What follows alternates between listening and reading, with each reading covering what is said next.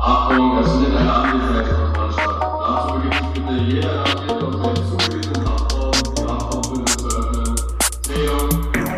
Habe ich im Obdachlosenheim gewohnt. Irgendwann kam ich, habe ich YouTube geguckt. Dann habe ich so eine Anleitung für so eine Plantage gesehen. Wirklich. Ich habe mir gewünscht, hey, ich wünschte mir, jemand hätte mich gepackt und gesagt, hey, du machst jetzt eine Ausbildung, ob du willst oder nicht, und du brichst nicht mehr ab. Moin, liebe Zuhörerinnen und Zuhörer, ich begrüße Sie zur neuen Folge Haftzeit und neben Herr Ahrens Hallo, Herr Dürr. äh, freue ich mich heute ganz besonders unseren ähm, Gast äh, Mahmoud Hassan zu begrüßen. Danke, danke für die Einladung. Ich freue mich auch. Komm, ich freue mich, dass du da bist. Mahmoud ist mit mir hier mit inhaftiert und wird uns heute seine Geschichte erzählen. Ja, da sind wir gespannt. Herr Hassan, meine erste Frage. Wie sind Sie hierher gekommen? Mit einem Taxi, Schweißanfälle und mit zwei Taschen. Und zwei Taschen. Ja. Alleine oder in Begleitung? Alleine, alleine. Der, der Anwalt hatte mich angerufen. Ich hatte noch Haftaufschub beantragt. Und ich habe immer wieder den Anwalt gefragt, hey, haben wir noch ein bisschen Zeit? Und irgendwann hat er mich angerufen. Ich war auf der Baustelle und hat gesagt, so mein Lieber, Sie haben Haftbefehl. Wenn Sie jetzt nicht ganz schnell in die Haftanstalt fahren, äh, dann landen Sie im geschlossenen Vollzug. Ganz schnell nach Hause, Taschen gepackt, Taxi, noch aus dem Fenster geguckt, ob da ein Polizeiauto steht oder runtergerannt und gesagt, fahren Sie bitte los dahin. Ja, das war ja eigentlich also relativ äh, Hals über Kopf. Hals über Kopf, Hals über Kopf. Ja. Wie lange bist du jetzt schon hier? Ich bin jetzt einen Monat hier heute genau. Heute einen Monat genau bin ich hier. Und vielleicht können Sie ein bisschen erzählen, Herr Hassan, warum sind Sie denn hier? Ich bin hier wegen Anbau von Betäubungsmitteln und Kreditkartenbetrug. Okay. Genau, genau. Ich hatte für beide, für beide Straftaten eine Bewährung. Ja, Die sind schon etwas lange her. ja, Und da wurde eine Zusammenführung gemacht und da wurde eine Haftstrafe gebildet. ja. Okay. Und jetzt haben Sie hier, wie lange müssen Sie hier sein? Ich muss jetzt hier drei, drei Jahre. Drei Jahre. Drei Jahre. Ja. Okay. Und wenn ich es richtig verstanden habe, ähm, deine Taten liegt aber neun Jahre zurück, die letzte Tat, oder? Die letzte, Oder die, für die verurteilt die wurde. vor, vorletzte Tat ist 2015 wegen der Plantage Ja. und äh, die letzte Tat war 2019.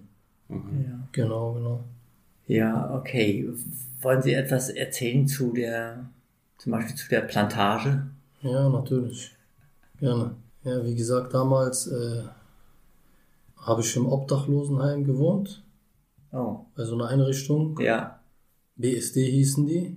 Es war auch eine sehr nette Frau. Und irgendwann kam ich, habe ich YouTube geguckt. Dann habe ich so eine Anleitung für so eine Plantage gesehen. Habe ich gesagt, hey, geil, mache ich auch. Dann war ich ein bisschen größenwahnsinnig und ist gleich eine Lagerhalle geworden in Müncheberg. Hab dann angefangen mit dieser Plantage. Hab's oft versucht. Es hat nie geklappt so am Anfang. War ziemlich aufwendig, Ja. das Ganze aufzubauen, sich Geld zu leihen, Elektrik, Bewässerung und, und, und. Die ganze Geschichte. Irgendwann hat's dann geklappt. Mit, äh, mit den Pflanzen und alles lief gut. Ja, und dann wurde ich schon verhaftet. Das ging dann relativ schnell. Das ging sehr schnell, ja. Bei, bei, bei mir zu Hause wurden 7,8 Kilo Gras gefunden Ja. und äh, in der Plantage aber noch nicht abgetrocknet. Also Sie hatten schon geerntet. ich hatte schon einen Teil abgeerntet Ja, okay. Mhm. und in der Plantage waren bestimmt noch 50, 60 Kilo. Mhm. Sie hatten vorher mit Pflanzen nie was zu tun gehabt oder Nie so? was zu tun. Also kein. Nie was zu tun. Ich habe Pflanzen zwar gemocht, aber Ja, aber so in der Art nicht. nee. Nee, okay. Waren Sie denn vorher, war, hatten Sie dann einen Job? Also Sie waren ja in. Nee, ich hatte, ich hatte nie einen richtigen Job. Nee. Ich hatte nie einen richtigen Job, nie eine Ausbildung gemacht, immer abgebrochen. Können wir vielleicht noch mal ein bisschen zurückgehen? Natürlich. Wo sind Sie geboren? Ich bin in Berlin geboren, Ja, im U-Bahn-Krankenhaus 1991. okay. Genau. Geschwister? Geschwister habe ich zwei Brüder, Hm. eine Schwester, leiblich. Ja, Und äh, ich habe noch fünf andere Geschwister, ja, die sind aber Okay. von anderen Müttern. ja, genau, okay. genau. okay. Und dann äh, Schule, ganz normal. Ganz normal zur Schule gegangen. Es war alles in Ordnung. Irgendwann sind wir aus der Wohnung geflogen, weil mein Vater die Miete nicht bezahlt hat. Oh, ja. Ja. Und dann sind wir von äh, Gitschiner Straße haben wir gewohnt, war eine gute Gegend in Kreuzberg damals. Sind wir ins Cottbusser Tor gezogen. Und da kam ich so zum ersten Mal mit Kriminalität in Berührung überhaupt, so Ja. was das ist, ja. Also äh, nach der Schule dann eben keine Ausbildung gemacht. Keine Ausbildung. So, keine ja. Ausbildung. Es war jetzt auch keiner, der gesagt hat, Junge, du machst jetzt eine Ausbildung. Doch, doch, auf jeden Fall. Ja? Ja, Die ja. Mutter? Die haben oft versucht, ja, die haben alles versucht, was geht. Aber ich war uneinsichtig. Oh, ja. Ja, ich habe Schule in der achten Klasse abgebrochen, immer wieder sitzen geblieben in der achten Klasse. Mhm. Und dann habe ich eine Ausbildung OSZ Bau Ja. angefangen, abgebrochen. Dann OSZ Metallbautechnik, auch angefangen, abgebrochen. Mhm. Oft abgebrochen leider. ja. Ja. Also so standen sie eigentlich mit leeren Händen da, was die so Qualifikation betrifft. Genau, ja. genau. Mhm. Das- sind sie ausgezogen von zu Hause irgendwann. Irgendwann bin ich ausgezogen in dieses Obdachlosenheim da. Ja. Gab es Konflikte? Es gab viele Konflikte zu Hause, ja. Ja. Viele ja. Konflikte. Okay. Und dann da kam der Schritt hier mit dem Cannabis. Der Schritt mit dem Cannabis, ja. Ja, dieser unglückselige YouTube-Film. Dieser, ja, den gibt's noch immer. Das Zuhör kann man legal kaufen. ja, ja, ja. Ähm, wie ist es gekommen, dass die Polizei auf dich kam oder dass du geschnappt wurdest? Ja, ich war eigentlich schon mit allem fertig und dann äh, hat mich einfach ein Nachbar angeschissen. Er hat gesagt, hey, das riecht hier ein bisschen nach Gras. Und äh, dann war ich zu Hause, habe die 7,8 Kilo noch ab, abgepackt, in die Ecke gestellt. Meine Frau wusste nichts davon. Äh, bin dann nach Müncheberg gefahren, hab mir nichts dabei gedacht. 40 Kilometer vorher habe ich noch ein Polizeiauto gesehen mit so einem Scheinwerfer. Und als ich ankam, volle Hütte. Die kamen überall her. ja Überall. Ich habe direkt gesagt, hey, Ja, da die Verhaftung. Sie sagten gerade, äh, Ihre Frau äh, zu Hause, da wohnten Sie nicht mehr in diesem Heim. nein, da wohnte ich nicht mehr in diesem Heim. Ja, Da okay. wohnte ich nicht mehr in diesem Heim. Da wohnte ich schon in einer eigenen Wohnung. Ja, ja. Genau, genau. Und du bist verheiratet? Ich bin verheiratet, ja. Wie lange schon? Ich bin seitdem ich 19 bin verheiratet. Wow. Was passierte dann, als Sie verhaftet wurden? Anschließend. Ja, als ich verhaftet wurde. Ja. Dann kam ich in Haft. In die Haftanstalt Neuruppin in Vulko. Äh, Weil es in Brandenburg war. In Brandenburg, genau. Ja, ja. Mhm. Ja, war ein bisschen äh, ungewohnt. Da waren viele nur Deutsche und normalerweise ich komme aus Berlin. Berliner Junge, auf einmal bin ich in Brandenburg im Gefängnis. Waren aber alle nett. Ich will vorher einhaken, weil ich die Ja. Anstalt nicht kenne. Also ich habe selber nur in Moabit gesessen. Ja. Weißt du, so eine riesige Anstalt, 900 Leute. Wie ist Brandenburg, Vulko, da die Anstalt, ist die eher klein oder? Das ist ein Riesending. Das ist mit zig Mauern, ist total im Wald irgendwo gelegen. Da denkst du dir auch, du bist irgendwo. ja, ist so auf dem Land. Ja, ja, ist auf dem Kennst- Land. Kennen Sie die Anstalt? Ja, ich kenne die Anstalt, ja. Eine Anstalt ist geschlossen für zu. Ich Ja, kann genau. nicht genau sagen, wie viele Haftplätze. Ja. Ähm, aber es ist schon eine größere Anstalt, ja. Das ist eine große Anstalt, ja. ja. Und Sie waren das erste Mal in Haft. Das ne? erste Mal, ja. Und das war dann auch beeindruckend. Das hat mich kaputt gemacht, die ersten Tage. Hm. Ja, das hat mich echt kaputt gemacht. Ich habe überlegt, ey, was machst du jetzt? Alles verloren, die ganze Arbeit, die ich da reingesteckt habe in diese kriminelle Scheiße. Ja. Und, Aber eben auch die Freiheit verloren. und die Freiheit verloren, das auch noch. Meine Frau, meine Familie, Ja. Wie hat die reagiert? die wurde auch verhaftet. An dem Tag meiner Verhaftung. Ja.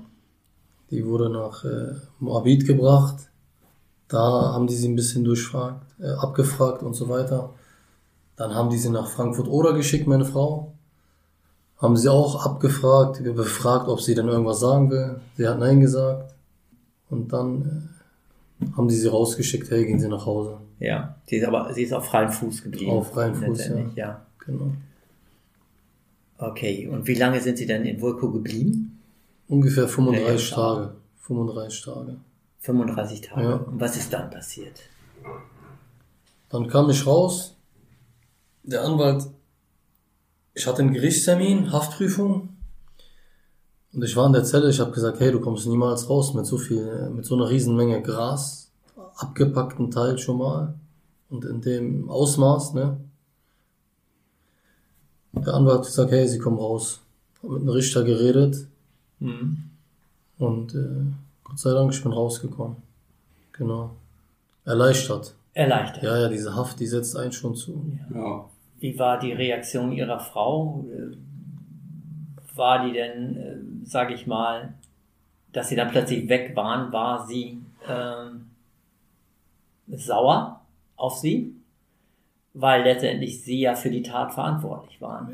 Ich allein war für die Tat verantwortlich, ja. Sie wusste ja auch von gar nichts. Ja, Natürlich war sie sauer. Meine ganze Familie war sauer, traurig. War schon eine Blamage, so eine Scheiße da zu machen. Am Ende habe ich, es war ein Riesenfehler. Es war ein Riesenfehler. diesen Schritt gegangen zu sein. Ja, diesen Schritt. Ich habe mir gewünscht, dass mich jemand vorher aufhält. Wirklich. Ich habe mir gewünscht, hey, ich wünschte mir, jemand hätte mich äh, gepackt und gesagt, hey, du machst jetzt eine Ausbildung, ob du willst oder nicht, und du brichst nicht mehr ab. Es gab ja meine Eltern, aber das habe ich halt ausgeblendet, ne? Genau. Und als du dann aus Fulco rauskamst, wie lange hat es denn gedauert, bis du den Prozess hattest wegen der Plantage? Die Anklage kam erst eine Woche vor Verjährung. Eine Woche vor Verjährung kam erst die Anklage. Genau, und in der Zwischenzeit hatte ich ja schon wieder eine Straftat begangen. 2019. Wegen Wie kam das zustande? Und warum, wenn man denn schon mal vorher praktisch, ähm, ich sag zumindest mal einen Schuss vom Bug bekommen hat, Ja. äh, die Sache praktisch dann zur Inhaftierung geführt hat, warum nochmal? Ich sag mal so, ich habe lange mit mir gekämpft. Ich wollte das nicht. Wirklich. Ich wollte diese zweite Straftat eigentlich gar nicht. Mein Bruder hat sich anstellen lassen bei einer Postfiliale und hat immer wieder gesagt, hey, komm, schnappen wir uns die Kreditkarten. Lass uns das machen. Ich hatte zu dem Zeitpunkt mir schon eine gute Baufirma aufgebaut. Mit sechs Festangestellten mit über 30.000, 40.000 Euro Umsatz im Monat. Davon träumen viele Leute. Wie haben Sie das gemacht? Äh, Sie kommen ja nicht vom Bau. Ich komme nicht Sie vom Bau. Ich habe mir viel Mühe gegeben. Ja, Genau. Ich habe meine ganze Energie, so wie ich damals in diese Plantage gesteckt habe, als ich rausgekommen bin, habe ich mir ein Ziel ja. vorgenommen. Habe es mit einem äh, Spätkauf vorher noch versucht. Hat nicht geklappt. Mhm. Aber ich habe das alles ausgebaut, diesen Spätkauf, das ganze Holz, den Boden fertig. Habe ich gesagt, hey, gefällt mir, doch jetzt. Und äh, diese zwei Ausbildungen haben mir echt geholfen. Dann habe ich mich selbstständig gemacht. Ja. Sie haben gemerkt, das, das können Sie und das macht Ihnen Spaß. Das kann ich, genau. Da haben Sie Talent und haben Ja. sich dann in dieser Richtung selbstständig gemacht. Genau, genau. Habe auch Fortbildung gemacht.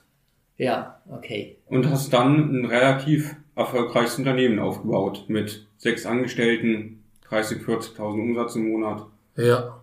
Das war, das war noch nicht gewinnbringend, aber der Umsatz war schon Ja, ja. riesig für mich. Ja. 40, Ja. 50.000 Euro. Mit fünf, sechs Leuten. Also Ihnen ging es wirtschaftlich nicht schlecht. Mir ging's nicht schlecht. Was war denn der Grund? Mein Bruder war damals auch dabei Ja, bei dieser Plantage. Der wurde damals auch angeklagt. okay. Und der hat, ich habe mich so gefühlt, als ob ich ihm was schuldig bin irgendwann. Ich habe gesagt, ey, es ging mir gar nicht um Geld, jetzt wirklich. Es, ich ich habe mir einfach nur, ich war so blöd, ich habe gesagt, ey, ich bin ihm was schuldig, mach einfach mit und hast du noch ein bisschen Taschengeld und ihr werdet schon nicht erwischt. Wie genau ist der ähm, Betrug abgelaufen? Also was habt ihr gemacht mit Kreditkarten? Oder wie kommt man von Angestellter der Post zu einem Kreditkartenbetrug? Ja, darüber würde ich jetzt nicht so, nicht, dass Leute nachahmen. Ach so, ja. Nee, ich war, wollte dir keine Anleitung Ja. abquatschen. Ich wollte nicht jetzt, dass die Leute es noch. Aber wie gesagt, wir haben, wir haben das alles gemacht. Also hatte man fremde Kreditkarten. Mit Benz. Mit Pins, Mit und, Pins. und hat dann entsprechend Geld abgehoben oder Genau, auch genau. Dinge bestellt oder gekauft oder so. Ja, Nur, nur Gelder abgehoben. ah, nur Gelder abgehoben, ja, okay. Auch nur größere Summen, 1000 Euro. Ja. Immer wieder. Wie hoch ist der Schaden, der entstanden ist? Wissen Sie das? Der Schaden ist bei meinem Bruder viel höher. 60, 80.000. Okay. Bei mir war der 30.000 Ja. Und so noch was eingestellt bei mir. Ja. Damit ich, ich habe die Haftstrafe hier angenommen. Die Staatsanwältin hat gesagt, nimm die Haftstrafe an und ich stelle das ein. Was noch äh, in der Hinterhand sozusagen ist, was ich auch begangen. Mhm. Da war ich auch sehr dankbar dafür. Genau. Und wie haben sich die Haftstrafen jetzt aufgeteilt? Also wie viel, wie lange hast du für die Plantage bekommen und wie lange hast du für den Kreditkartenbetrug bekommen? Ich hatte für die Plantage ein Jahr, acht Monate bekommen. Hab dann Berufung eingelegt, um die Strafe natürlich so gering wie möglich zu drücken, damit ich auf diese zwei Jahre Bewährung komme, falls, weil ich wusste, ich habe ich hab die andere Scheiße noch an der Backe, die hat an mir geklebt. Und äh, Berufung, habe dann ein Jahr sechs Monate bekommen, wegen der Kreditkartensache. Habe ich ein Jahr neun Monate bekommen gehabt, ungefähr. Wurde auch nochmal runtergedrückt auf ein Jahr sechs Monate. Am Ende waren es drei Jahre, zwei Monate. Das Gericht hat mir dann drei Jahre gegeben, genau. Ja. Aber nochmal zurück zu meiner äh, Baufirma, als ich da hochgenommen wurde mit diesen Kreditkarten Ja. in der Nacht. Äh, Ich war am Geldautomat, habe das Geld abgehoben, mehrfach. Plötzlich kam ein Auto angefahren, Kriminalpolizei. Ich habe die Tür aufgerissen, bin rausgerannt. Mein Bruder war mir, hat gesagt, renn weg. Am Ende wurde ich da erwischt, Gott sei Dank. Ich habe mich erleichtert gefühlt. ja. ja. Also irgendwie ist da ein Alarm ausgelöst worden, Nee, anscheinend. nee, die haben mich observiert. Ach so. Die haben mich observiert. Genau. Die hatten mich observiert. Ich habe zu meinem Bruder gesagt, hey, ich glaube, die observieren uns. Aber er hat gesagt, ich will mehr Geld, mehr Geld, mehr Geld. Ich habe ihm immer gesagt, ich glaube, die observieren uns und das, das bringt doch alles nichts. Ja, am Ende haben die uns observiert und äh, Ja. Gott sei Dank, Heute sagen Sie Gott sei Dank. Gott sei Dank, ja. Ja. Mein Bruder macht gerade eine Ausbildung, der ist auch im offenen Vollzug jetzt. Seid ihr hier beide in der gleichen Anstalt? Nein, Okay. der ist woanders. Aber er macht jetzt eine Ausbildung. Er macht jetzt eine Ausbildung. Okay, er ist ein bisschen jünger als Sie. Er ist jünger als ich. Ja. Er ist vier Jahre jünger. Okay. Und wenn du äh, hier aufgenommen wirst und außerhalb der Anstalt arbeiten kannst, willst du dann weiter in deiner Baufirma arbeiten? Ja, genau, auf jeden Fall. Auf jeden Fall. Also das ist das, was dir seit vielen Jahren Spaß macht, du dabei Das macht bist. mir einen Riesenspaß. Ich habe auch seit äh, viereinhalb Jahren keine Straftat mehr begangen. Ich würde auch nie wieder eine Straftat begehen. Ja. Weil damals, als ich mit den Kreditkarten auch äh, verhaftet wurde, wurde später ein neuer Haftbefehl wegen den anderen Fällen erlassen. Und ich habe damals für die evangelische Kirche gearbeitet, für den evangelischen Kirchenkreisverband. Die Polizei hat da angerufen. Für den waren Sie tätig, ja. Für die war ich tätig. Also, ja. Okay. Als ha Hauptauftrag, äh, Generalunternehmer, ja. Die Wohnung zu sanieren. Die Polizei hat da angerufen und hat gesagt, hey, wir suchen den und den. Bin hingefahren auf Arbeit. Ja. Der Hausmeister hatte mich da noch hingelockt, angerufen, hey, komm mal vorbei. Mhm. Ja, und dann äh, waren da auch 30, 40 Polizisten nochmal nach der Tat, nachdem ich auf frischer Tat erwischt wurde. Mhm. Das hat dann meine Firma von einem auf den anderen Tag. Da war es natürlich Schluss. Da war Schluss mit Firma. Die Mhm. wollten mich da raushaben. Mhm. Das war eine riesen Blamage. Mhm. Ich durfte meine Sachen noch zu Ende machen. Und dann war Schluss mit der, mit den riesen Aufträgen und den Angestellten. Mhm. Ging alles nur noch abwärts. Mhm. Haben Sie dadurch denn auch äh, sich verschuldet? Ja. Mein Aufenthalt wurde mir auch entzogen. Ich habe nur noch sechs Monate bekommen. Ach, du hast für Deutschland nur einen Aufenthaltstitel? Ja, ja, Obwohl du hier geboren bist. Ich war kurz davor, einen deutschen Pass zu kriegen. Wollte den auch beantragen. Und dann habe ich diese Scheiße da wieder gemacht und haben mir alles verbaut. Also obwohl du, noch, ich sag gerade noch mal ganz speziell machen, obwohl du in Berlin geboren bist und du hast ja eben selber gesagt, ich bin Berliner Junge. Ich bin Berliner Junge. Hast du nie äh, einen deutschen Pass bekommen bislang? Nee, mein Vater wollte auswandern, ist nach Libanon gegangen und hat gesagt, hey, Libanon gefällt mir doch nicht, ich komme mal wieder. Hat für sich einen deutschen Pass beantragt. Und für mich und meinen anderen Bruder hat er leider nicht beantragt. Genau. Ja. Und jetzt musst du alle sechs Monate geht's halt immer von Duldung zu Duldung weiter. Genau, genau, weil diese Ja. Haft, ich habe versucht, die Haftstrafe zu drücken, so gut wie es geht. Weil ich wusste, ab drei Jahre werden die versuchen, mich abzuschieben. Ja. In einem Land, wo sie noch nie waren. Oder Ich waren? war da einmal und ich habe es gehasst. Weil ich bin hier geboren in Berlin Ja. und die Leute sind ganz anders da. Und wie ging es dann weiter? Also dann wurden sie nochmal ähm, Verhaftet. verhaftet Auf der Baustelle. auf der Baustelle. Äh, was ist dann passiert? Dann kam ich zum Haftrichter. Ich meine, ich hatte schon die Anklage und alles. Es wurde einfach ein neuer Haftbefehl geschrieben aufgrund neuer Erkenntnisse, Ja. die die Polizei hatte. Die waren ja auch äh, richtig, die die hatten. Der Haftrichter hat mich verschont, Gott sei Dank. Und Ja. seitdem mache ich weiter. Mit Ja. meiner Firma versucht, so gut wie es geht. Also bis zur Selbststellung. Bis zur Inhaftierung. Ja. Genau. Und das ist jetzt wie lange her? Vier Wochen, genau vier Wochen. Ach ja. Ja, vier Wochen Ja. stimmt hier. Und wartest jetzt wahrscheinlich wie alle, ich kenne das auch selber noch von mir, halt freudig und ungeduldig auf den Tag, an du aufgenommen wirst. Ja, genau. Ich warte auf den Tag, dass ich aufgenommen werde. Wie ist denn dein Eindruck so? Du kennst ja jetzt auch äh, U-Haft, also das Wilco. Wie war denn dein Eindruck von den ersten Tagen hier? Gerade so, wenn du es zu einer U-Haft vergleichst. Und das Urhaft ist, äh, ist eine Katastrophe. Das ist schon eine psychische Belastung auch. Man weiß nicht, was passiert. Eine Stunde am Tag darfst du raus und zwei Stunden hast du Aufschluss. Das ist da schon äh, übel. Man ist psychisch kurz vorm Versagen. Ich weiß nicht, wie ich mich da noch äh, so aufrecht erhalten konnte. Ich hatte dann da zwei Jungs gefunden, auch Araber. Ja. Und mit denen habe ich mich dann, äh, ich habe versucht weiterzumachen. Ne? Nicht- Aber sie waren schon verzweifelt in der Ich Situation. war extrem verzweifelt. Ich war nämlich auch davon überrascht. Äh, ich kannte ja auch einen Urft und im Vergleich dazu war ich über, also ganz positiv überrascht, wie viel angenehmer die Inhaftierung hier im offenen Vollzug ist. Ja. Im Vergleich. Hier die Inhaftierung ist viel, viel angenehmer. Die Beamten sind netter, habe ich das Gefühl. Sind alle eigentlich nett, aber hier ist.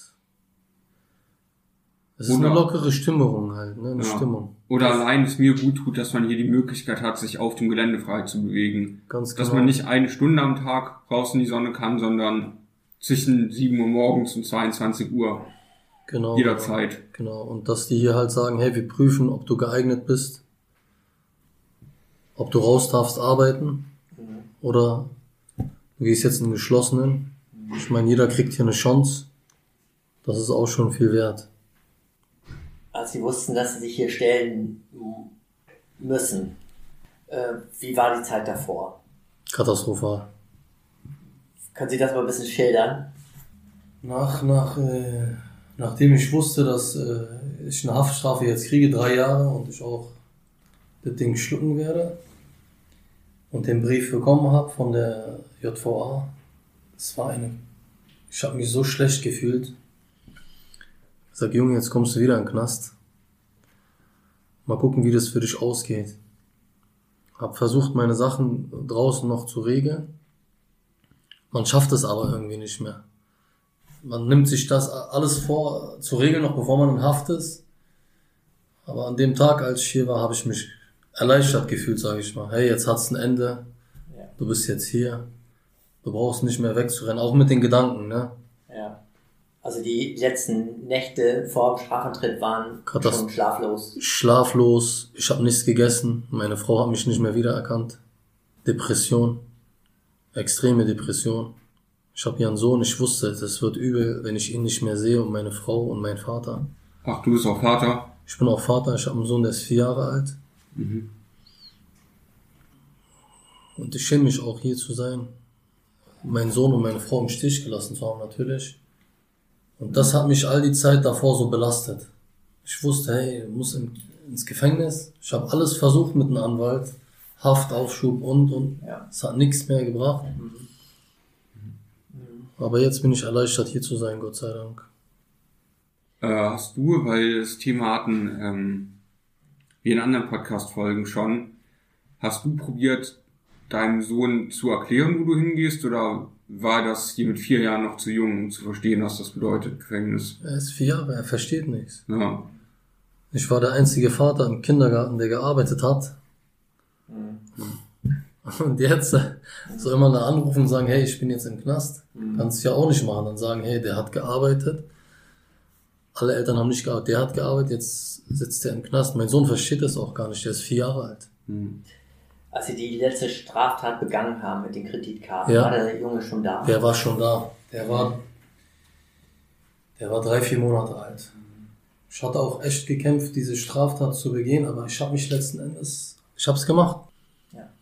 Falsch entschieden. Falsch entschieden. Falscher Stolz. Ich hatte alles. Ich hatte eine gesunde Familie. Mir ging's gut. Ich habe mir alles damit kaputt gemacht. Als Sie dann hier waren, hier die Ladung zum Strafantritt äh, an der Zentrale überreicht haben und hier dann aufgenommen wurden, äh, wie ist Ihnen das vorgekommen gegenüber, also im Vergleich zu Vulko? Ja, Vulko ist eine ganz andere Nummer. Ich bin hier durch die Tür. Hallo, guten Tag. Hab alle meine Dokumente abgegeben. Bin erstmal, erstmal bin ich, genau, hab alle meine Dokumente abgegeben. Mein äh, Haftantritt. Bin dann in so eine kleine Zelle. Musste Urin abgeben und äh, Alkoholtest. Wie gesagt, ich nehme keine Drogen, kein Alkohol. Ich habe das einmal probiert. Alles. Das ist auch nichts für mich. Selbst als Sie angepflanzt haben. Selbst als ich angepflanzt habe, habe ich das nicht konsumiert. Ja. Mir ging es nur ums Geld. Genau.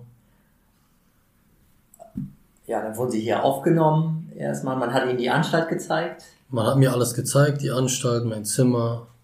Hier gibt es viele Möglichkeiten auch zu arbeiten. Ein Sportraum, ein schönes Gelände. Ja, die, erste eins, die ersten Wochen waren schon, die ersten ein, zwei Wochen hatte ich auch schon Depressionen, muss ich ehrlich sagen. Ja. Weil dieser Familienentzug, der ist übel. ja. Sie sind ein Familienmensch. Ich bin Familienmensch. Kamen deine Frau und dein Sohn dich hier schon besuchen? Die kamen mich besuchen. In der ersten Woche schon, direkt. Gott sei Dank, das hat mir auch ein bisschen Kraft gegeben. Ja, und jetzt dürfen die jede Woche kommen, solange ich nicht aufgenommen bin. Ja, Und das, danach siehst du die wieder zu Hause. ich hoffe, danach sehe ich die, wenn ich aufgenommen bin, wieder. Ja. Wie ist das, wenn dich hier deine Frau und dein Sohn besucht? Tut dir das gut oder ist dir das eher unangenehm, dass die, dass ihr euch hier halt im Gefängnis treffen müsst? Ich freue mich natürlich, die zu sehen, aber wie gesagt, draußen hatte ich eigentlich nur mit meiner Familie zu tun. Hier, Ja. wenn man, äh, die kommen ins Gefängnis. Es ist halt alles eine relaxe Atmosphäre, aber keiner will seine Frau und sein Kind äh, im Gefängnis haben, dass sie einen besuchen. Ihr Junge realisiert das gar nicht. Der realisiert das gar nicht. Ist vielleicht ein bisschen Glück auch dann, dass der erst vier ist. Weißt du, dann versteht er noch nicht genau, wo man ist. Und ich finde, wenn du dich hier auf dem Hof umguckst oder in einem Raum, wo du mit anderen sitzt, man würde es doch nicht direkt denken, es könnte auch ein Arbeiterwohnheim sein. Ja, man denkt nicht, dass es ein Gefängnis ist. Nee, man würde niemals denken. Viele auch, die hier sind, haben es auch gesagt.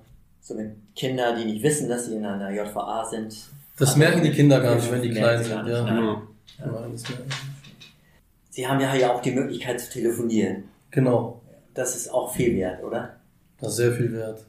In meiner Urhaft konnte ich nicht telefonieren. Ich hatte eine Sperre, weil mein Bruder mein Mittäter war und meine Frau zu Hause war, als Gras gefunden wurde. Äh, Ja, okay. Mhm. Aber hier kann ich jeden Tag telefonieren, anrufen. Ja. Briefe kann man schreiben. Und Sie telefonieren auch täglich. Täglich, täglich. Meiner Frau, mein Sohn täglich. Und Ihre Frau ruft Sie auch an. Genau. Ja. Jetzt kommt ja bald Telio, dann ist zu Ende mit angerufen werden. Dann kann man nur noch anrufen. Ja, Ja. das stimmt. Und ich stelle mir das gerade mit Kindern schwierig vor, weil wenn man selber zu Hause anruft, da ist dann ja nie, passt das gerade, wird vielleicht gerade der Ja. Kleine ins Bett gebracht. hat er vielleicht gerade Hunger. Und ich glaube, es ist ein schöneres Gefühl, als Papa angerufen zu werden, als dass man derjenige sein muss, der anruft, oder? Mhm. Ja. Ja, stimmt. Und wie sieht denn hier Ihr Alltag aus? Mein Alltag. Ja, Im Moment ist ja Ramadan. Ich faste. ja, okay. Äh, Arbeit habe ich noch nicht. Ich habe mich Ja. am ersten Tag schon beworben für Arbeit. Aber seit vier Wochen, ich, ich warte. Ich lese viel. Ich bin in meiner Zelle, mache ein bisschen Sport. Auf welche Arbeit hättest du am meisten Bock in der Anstalt? Was mit Handwerk, auf jeden Fall. Ja, vielleicht hier die Holzwerkstatt. Ja, genau, Ja. das wäre optimal. Ein, ja, einen Antrag haben Sie gestellt. Äh, anscheinend gibt es keine Arbeit, also keine Arbeitsplätze, die frei sind. Genau, genau. Es geht ja, die Leute werden ja aufgenommen Ja. und dann sind wieder Arbeitsplätze frei natürlich. Ja. ja. Ich warte. Ich soll nächste Woche rankommen. Nächste Woche ist schon, ist dann schon Zuckerfest? Die Woche ist Zuckerfest. Immerhin, dann kannst du sogar wieder essen, wenn du Ja, arbeitest. genau. genau.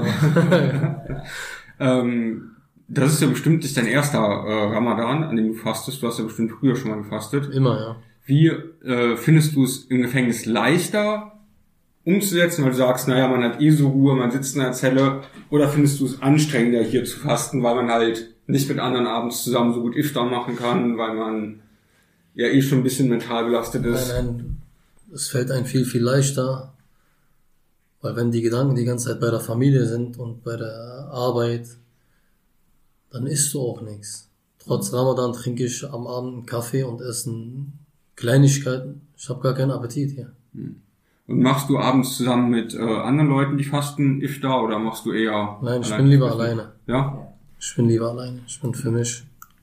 Einige treffen sich dann, denke ich mal. Viele treffen sich hier, Abends. ja, Ja. aber ich will lieber meine Ruhe haben. Ja, okay, so ist jeder verschieden.